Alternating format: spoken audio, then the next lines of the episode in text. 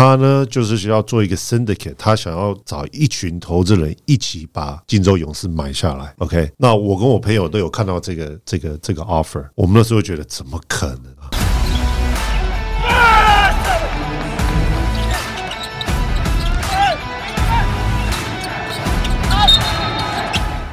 话题人物对号入座，坐哪里？球场第一排，耶！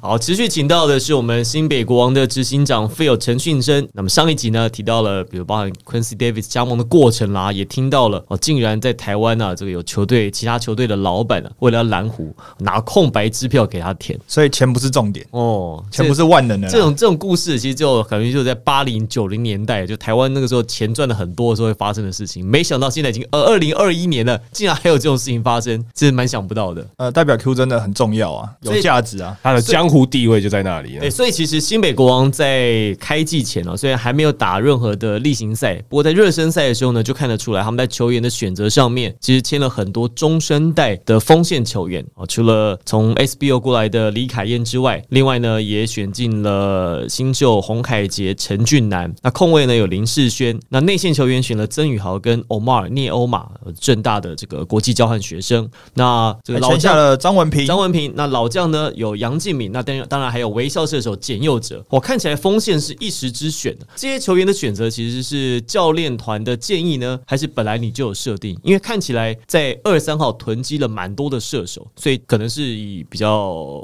跑动型、比较跑轰型的风格来作战嘛。大部分呢，这都是都是这个 James 毛家恩，对毛家恩这个把这个这个就是 architect 这个 team 嘛。组组成的，对所以比如说他签，我那时候我可能呃，因为我们第一个签的，我记得是张文平，对，那张文平我就是就就是看他的 highlight，我就觉得说，哎，这个他的他的那个 energy，他的能量是非常正面的，所以啊，他很适合，而且现在又这么需要需要这种 three and D 这么这这种球员是是大家都需要的，对。那至于说真的，那时候。啊，签了啊，这个李凯燕啊，或是简佑哲啊，呃，李英峰啊，这就是我给 GM 他他要做的这个些决定嘛，这是另外一个例子嘛。然后当然他有给我看，然后我上看影片，你 know 觉得说，哎，这可以，可以，可以。可是到最后这些决定，again，我就是要 James 去做这些决定嘛。那可能一些比较重要的，像那时候谈，不管是谈 Q 啊，还有那时候谈那个那个 Benson 啊。呃，林庭坚，林庭坚，对不对？哦，你们有谈林庭谦呐？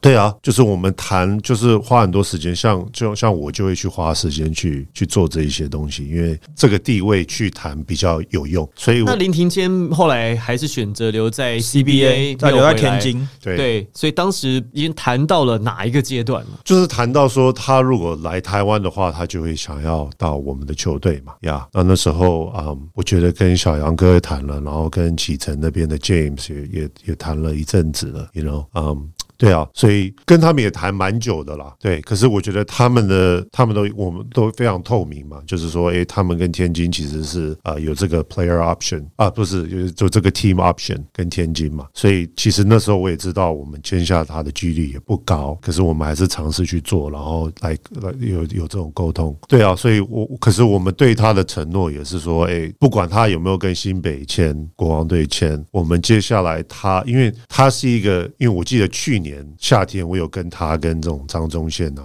练球，我那时候就很明显的看到他他的那个就是直觉性非常非常的攻击的直觉性非常好。你知道很多台湾球员他不会就是看着那个防守的人，他不会他不会解读防守，对他不会解读，然后看防守怎么站怎么然后去做动作。他是很少台湾人会去看到防守是怎么守他，然后他怎么去应变随机应变的这种。所以他可能已经预测到他下一步或下两步要做什么事情，就是因为他就是看那个防守嘛，去解可以看到他说他看了你，然后帮忙的那个人他怎么站，然后他这种走的时候那个变动的时候，他然后他知道他不管什么样的情形，他都有办法到那个 mid range 那种 Chris Paul 的地带投到篮，you know，我觉得他是真的很有有希望进 NBA 哦。所以呃，我猜在夏天的时候，我们也会帮他安排一些呃，在 NBA try out 不管是 try out 或是像呃有一些美国的 Rico Hines 这种训练的地方，或是甚至去去 Drew League 去去打一下这样子。嗯，应该是说我们不管怎么样，我都会想要帮他帮台湾啊、来做这件事情。不过这几个签约的球员，其实被认为说在新北国王创队的这个第一批球员，大家给了很高的分数，也包含像杨敬明啦、简佑哲啦，好像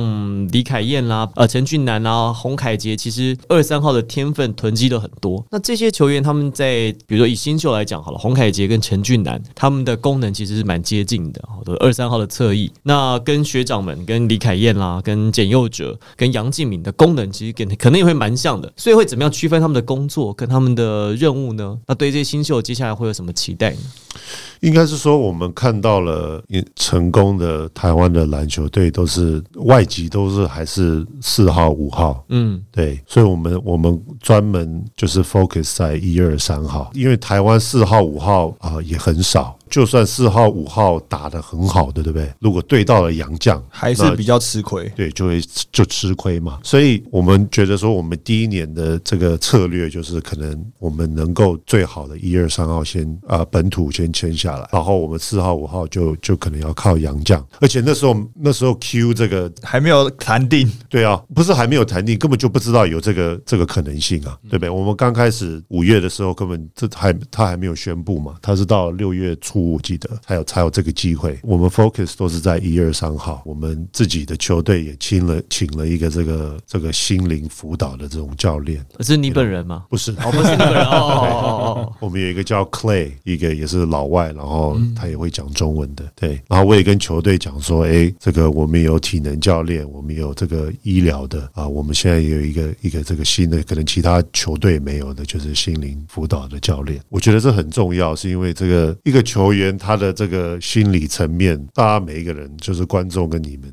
一天的时间，对不对？其实你跟尤其是你跟自己的时间又这么多，你自己跟自己讲的话语，我不知道有没有想过，你自己跟自己讲什么样的话，是负面的话呢，还是消极的话，还是我还是正面的话，对不对？我觉得这个是需要管理的。那我觉得 Clay 这个这个教练呢，是一个新的职位，是一个新的，可是我觉得很重要。你也可以看到，在美国这个 mental wellness，然后很多的这些球员跟这个 athletes 运动员都开始慢慢开始出来讲到这这个的重要性。那我觉得台湾华人应该是说华人还不是那么承认我们有这个问题，每一个人都有这个问题。所以呢，我觉得啊、我们我们会尽量去面对这这种心灵层面的，然后 mental wellness 的这个这个议题啦。那你会鼓励台湾的球员，特别是本土的球员去做这样的尝试，或是这样子的沟通吗？心灵之商，对啊，心灵之伤所以我就是说，我跟我跟团队已经说了，就是说你们要多多利用，就是说像你们那个健身啊、呃健身你们每天都健身，你们然后 Clay 他应该呃大部分他所有的这些呃呃练习他也都会出出面，然后哎有机会就跟他吃吃饭，跟他聊聊天，聊聊一下哎怎么你你们的想法这一这一类的。那其实国王队在这一季，因为选进了很多新秀嘛，那除了刚 Phil 讲到选秀跟训练这件事情，还是回归专业教练团这样。那针对球员个人，你有没有跟他们就是面谈过？就新像新秀的话，有没有给吗？比如说已经选进来之呃后，然后跟他们介绍一下你想要建立的球队文化，或是有什么资源可以提供给他们，有没有给他们什么课程之类的？就是面试的过程？没有诶、可能就是就是练球，有时候呃去看练球的时候聊一下，对，就是比较 informal，不是那么正式的。比较轻松你。们对哪个球员的印新呃新的球员有没有对谁比较有印象？呃每一个都很有印象啊，我觉得像内欧马很有印象，然后呃，我那我那时候我们选选了陈俊南的时候，那个这是四念选的，然后我看了我也也很喜欢他，我觉得他很有潜力。那凯杰呢，我觉得他很有他，你可以看到他球场上的创意，对不对？他是能够带一个呃一一一种不同的这个 energy 在场上，然后其实陈俊南，你看他防守也防得非常的非常的好，我觉得那时候看到他守林志杰，他也其实守得很好。然后我记得那有一球后仰在他面前那个，其实他是有走步的那一，球迷很多讨论啊，就是在底线陈俊南守林志杰，然后被林志杰一个脚步吃掉。对，到底对志杰这球有没有走步？这样可是他就是走的太顺了。啊，嗯太流畅了。对，太流畅了。可是俊南有守到啊，然后我觉觉得世轩呢，也是他的速度非常非常的快。他在这热身赛让我最有印象的一球，就是他可能在三分线的底，他切进去，然后他那个不没有信息的那个感觉又出来了，然后他就停顿了一下，然后看到哎没有人来守他，然后他就然后就就进去放了，对不对？可是呢，就是因为他那么快，他就是需要这种 hazy，对不对？他停顿是嗯，哎，好像他不应该投，可是呢，就变成一个 hesitation，然后哎，结果就停，让整个团队停下来，然后他就 wide open layup，you know，所以我我是希我是想我是觉得他那么快的速度，如果能找到一个停顿或是一种节奏，忽快忽慢 hezzy，他会是一个非常好的球员。有时候我我第一时间我相信我直觉，该传我就传，该打我就打，该走位就走位应。该是说我对球员的这个文化的这个哲学啦，就是说可以接受你你犯错，或是诶、或者在球场上做很多的不同的实验。可是我可能比较没有办法接受的就是你上场这个没有表现到你是有信心的去做这件事情。我想要看到你的是你信任你自己，对你练球花这么多时间 craft 技的 skills，对不对？然后信任这个教练团呃给你的工作，可是你上场的话，你的身体语言 body language 就应该要能够传达到，我觉得诶，这个是很有信心的球员，然后那个态度，这个是我我我对球员的这个。呃，呃这个 expectation，从小打篮球打这么久，你应该对你的 talent 是有信心的。他而且他们是一定会犯错的，那没有关系，我对这个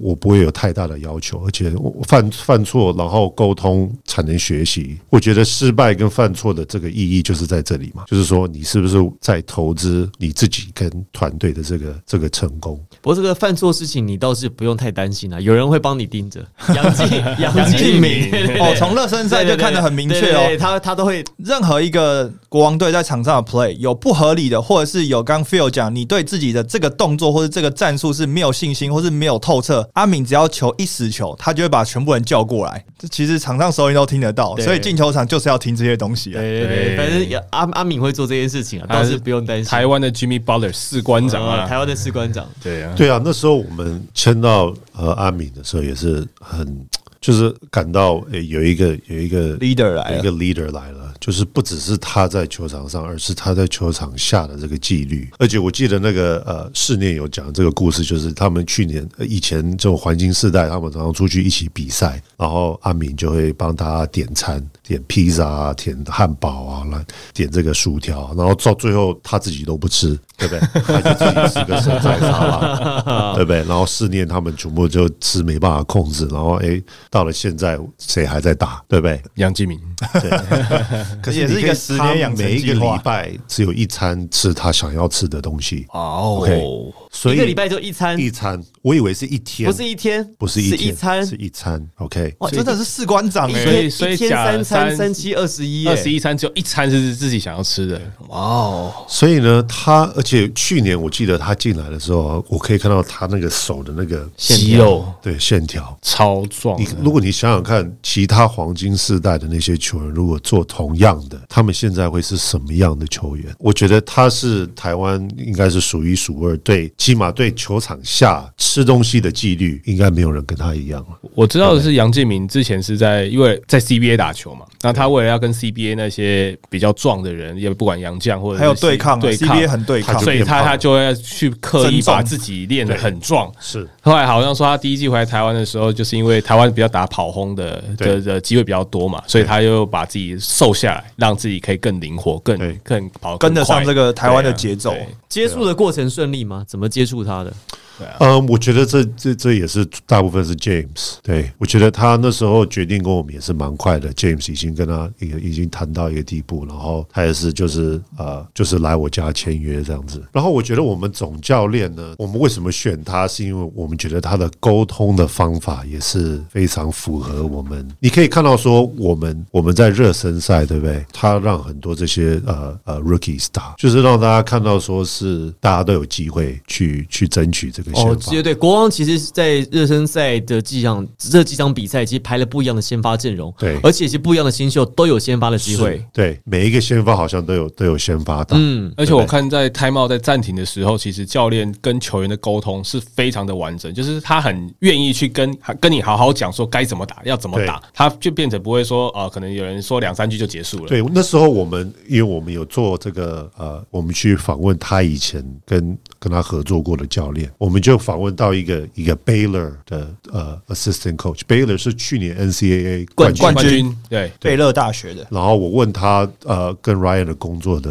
啊、呃这个，他说他就是他对球员自己的 player development 非常的重视。而且那个 Ryan 是一个非常年轻的教练，对，然后三十出头岁嘛，对。啊，他应该我猜三十四吧，应该、对呀。他很年轻的，然后他很愿意跟年轻球员沟通，因为从热身赛看起来，其实在国王的板凳的气氛是非常好的，不管是谁上去打，谁先发，那场下的那个氛围其实是非常的好。那不管谁换上去，他们在场上的任务感觉是很明确的。那在每一次的暂停之后，就像刚刚 Tony 哥讲的，教练传达的东西，他们是很能够吸收的。那其实这样子对一个新球队来讲，就比较容易在比赛中成长。尤其是在热身赛，你可以看到，就是每一个这个 rookie，每一个球员都有都有机会争取，所以他就是一个比较 open 的这个文化。然后你看到我们那些大家打的那个时间都控制，都还蛮平均的对，。都蛮平均的，对啊。其实像职业赛哈，因为常像比如说这场比赛打下，其实也蛮有话题的。我们发现其实国王队他的这个行销的策略，其实跟蛮多球队其实不太一样的，很多地方其实蛮有创意的，包含呃 Chris McCullough 他的这个 Two K Two K 的这个游戏来介绍这个球员出场很特别，因为很多球迷其实玩过这个游戏，记得这个人。那另外还比如说像跟新竹工程师国王队回应的方式也很幽默，蛮有趣的。这些想法是行销团队的谁或者是怎么去发想出来的有这些构想的。对啊，我们就有一个我们的网络小编嘛，叫 Steven。那个垫底那句话是 James 直接跟那个文凭讲。对，不是他直接跟那个工程师，因为工哦，程师、跟他直接对 Kenny 直接讲的，对，因为工程师那时候在在挑拨他说，哎、穿那时候去年他去到那边当球评球评嘛，然后穿这个新竹工程师的衣服嘛，所以他就可能从那边开始回嘛。Again，我们作为这个这个制服组的，就是我们要制造一个文化一个环境，就是让这一些有办法他们自己的创意能够啊能够展现出来，不然我也没有这种 idea，啊对不对？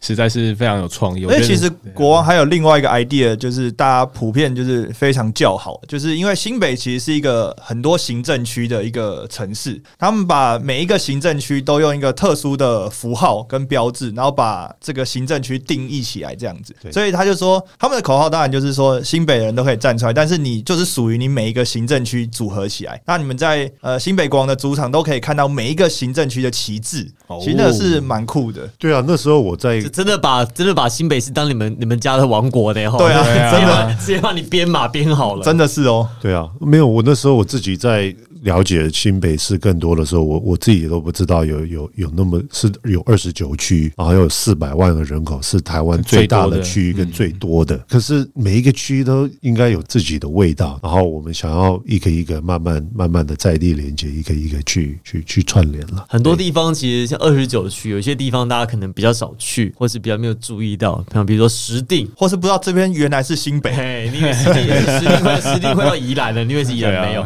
还是新北。对啊泸州有没有啊？或者是比如说像万里、瑞芳，三支，哎，瑞芳是是新北新北，你看你看你看自己都不知道。搞不好是基隆。我跟你讲，以后啊，大家都不是就是用名字来记新北，都是用那个图腾来记新北，因为他们真的把每一区的特色，然后设计了一个 logo。进球场的时候可以注意看一下，其实那个蛮有趣的。对啊，其实我们这方面也有学这种，像美国，你知道有一些团队啊，或是行销手段，或是一些比如说呃饶舌歌手，都说，哎、我是从四一五的这个 area code，对不对？哦对就把这个地区的那个他们都是用 area code 来分对辨分自己是哪里来的。233 215啊对不对帮派也是啊，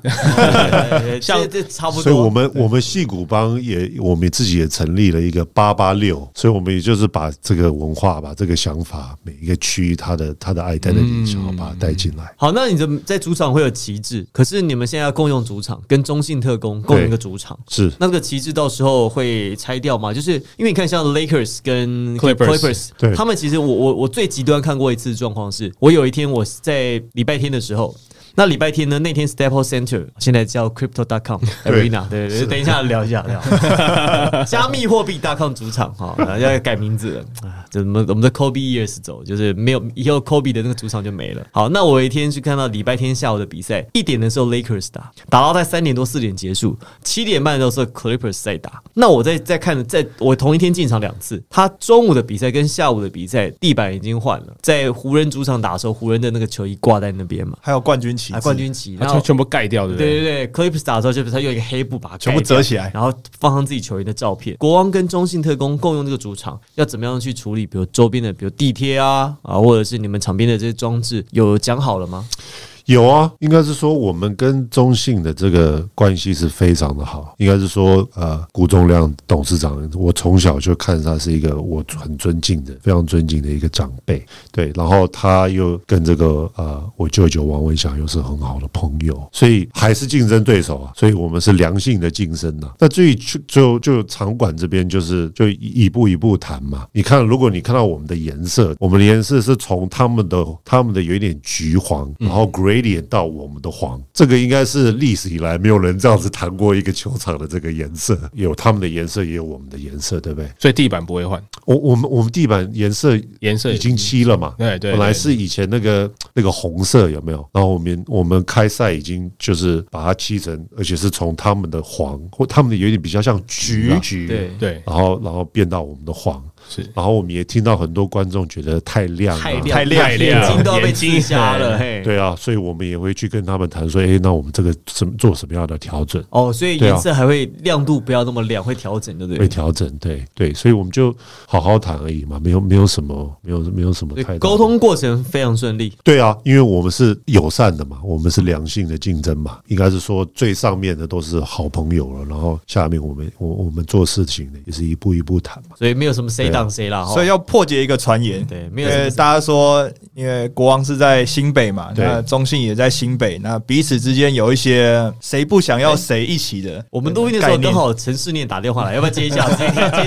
哎，世念好，我们录节目啦，哎，最近怎么样？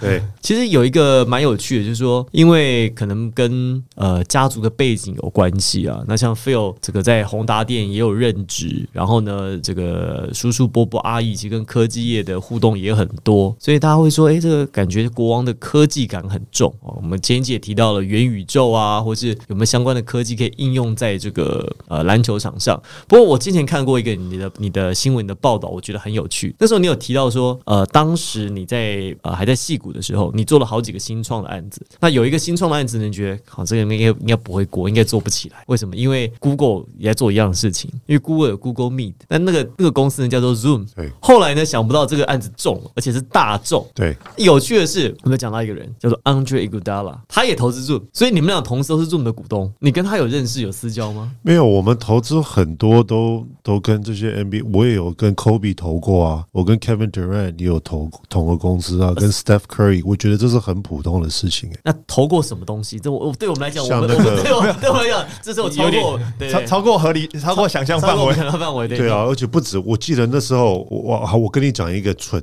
我做过的蠢的决定好了，好不好？那时候二零一零年的时候，我们在戏谷，其实那时候那个有个叫 Joe lakup joe lakup 呢是以前我们大家呃都很熟的一个创投基金叫 Kleiner 出来，Joe lakup 就是现在 Golden State 的 owner，哦，他们也是在做 venture capital，他也是 Venture Capital 出来的啊。对啊，他呢，就是需要做一个 syndicate，他想要找一群投资人一起把金州勇士买下来。OK，那我跟我朋友都有看到这个这个这个 offer，我们那时候觉得怎么可能啊？二零一零年的时候，金州勇士就是那种每次都是第八名，you know 进去，然后可能那一年赢了达拉斯小牛，就是 Baron Davis、Steven Jackson 是很精彩，可是就不觉得他是一个强的球队。就是不觉得说他就是一样嘛，就是失败的几率非常的高，需要对不对？需要一个 venture capital 有远见的人。那那时候我自己都没有这个远见了，不然我那时候我投了，我也是 part owner of Golden State 了，哦所以我也失去了这个机会啊。所以应该是说，每一个创投家都有他自己的啊能够能够 take risk 的地方。可是他就被他猫到一个对 Stephen 哎，Curry，讲到这个其实很好笑，因为黑哥在第一季的时候，他其实有讲说，他跟戏骨帮接触的时候，因为他们很怕说，因为他们在科技业，虽然他们也很有钱，很有愿景，黑哥不知道这些戏骨帮人有没有投资球队或联盟的经验。其中一个就跟他说：“我是国王队的股东，沙加缅度国王队的股东。对啊，陈世俊嘛，YouTube 的陈世俊，对啊。对啊，所以讲到啊、我讲一个公司叫 The Wave 好了，The Wave 是做这种虚拟的演唱会，那个这个跟 Rich Rich Kleiman 就是 K K D 的 agent，他们就有投。啊，我跟 Kobe 投，呃，有一个公司叫 Striver。Striver Striver，他 Striver 也是用虚拟去呃训练一些呃员工的一个一个软体，嗯，对，应该是说现在很多的运动员他们都会想要投这些新创，对，所以呃，我觉得投到一样的东西的几率是是，如果你是好的投资者的话，呃几几率是蛮高的啦，对。那除了投资以外，会跟这些 NBA 球员有在因为投资而有互动吗？有啊，所以比如说呃，我跟 KD 跟 Rich Kleiman 有互动，你跟呃 KD 有互动，你说在网络上互相喷了喷哦，没有啦。小号吗？对，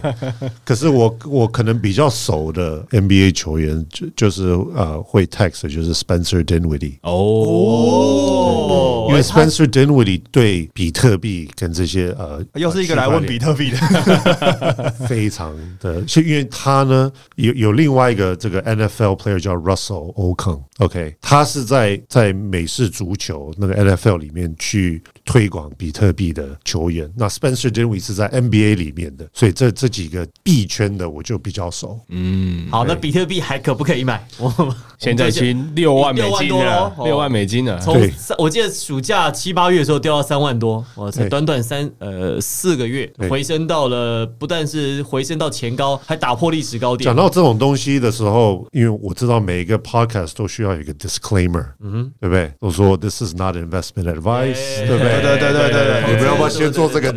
有风险，投资一定有风险，基金投资有赚有赔啊。对，投资前请详阅公开说明书这。里这里所有的都是我自己本人的 opinion，对不对？是都是 fail，investment 都是 fail 本身的想法，看法投资请自己判断。所以如果没有，如果你是我的朋友、我的家人，我会跟你讲，你比特币跟以太坊，这你先买这两个。可是嗯什么时候入手呢 Anytime，？Anytime 现在就是要，right now，跑步去买。对，他是应该是说我我未来十年想要想要 focus 我的时间跟精力，就是在在这个那新北国王的比赛门票会有没有可能以以后会不会用比比特币或者来买以太币能够买？呃有可能啊，可是就是不是因为太贵了，你知道吗？就也不是太，就是说，就是看台湾有没有这个需求啊，有没有人够多人有这个比特币想要去哎、买。其实有的人蛮多的哦，其实有的人是蛮多，比想象中多很多。对，可是这些人会不会用这个去买篮球票球票，对不对？做买卖不一定对不对，他搞不好只是想要把它存起来投资，当投资用对啊对啊，或是他要投资这些比较风险比较高的 NFT 啊，对不对？去嗯去买一个这个球球票是意义不大哎、啦。那新北国王会不会发行 NFT？球员卡有没有考虑？呃，应该是有这个，应应该是有这个打算了。去年工程师有有发嘛？有发？对，那呀搞不好这就是趋势，未来都是 NFT 嘛。对，有可能啊，可是我觉得我们第一年就是可能把我们基本的先做好，把球队弄好，把行销建立起来，可能明年再玩一些比较新鲜的东西。其实过去啊，因为新北国王成军的时间，还有包含家族的成员呢、比较少在媒体曝光，相对其实是比较低调，可能是刻意保持低调，也有可能是他们所从事的事情、从事的行业比较少被大家看到，所以大家其实一直对新北国王的了解比较少。所以很开心，在这两集节目，我们请到了新北国王的执行长费友陈信生到节目当中跟我们说明成军的过程，还包含球队内部的一些文化，还有一些我们可能过去比较不知道的小故事，让我们都很期待哦。接下来这个赛季，我们还会邀请到更多国王队的球员，然后教练来节目谈一谈，看一下就是他们在国王队哈，跟在过去球队在文化的差异哎对，有什么不同有没有什么不一样的地方？是不是真的比较美式，或者是在在想法上面是有什么改变？其实这个反而是大家更可以期待的东西。哦，我们也感谢 Phil 来到我们的节目，谢谢我是王柏林。我是 Tony，我是 Henry。Hello，我是 Phil。好，新北国王改变正在发生。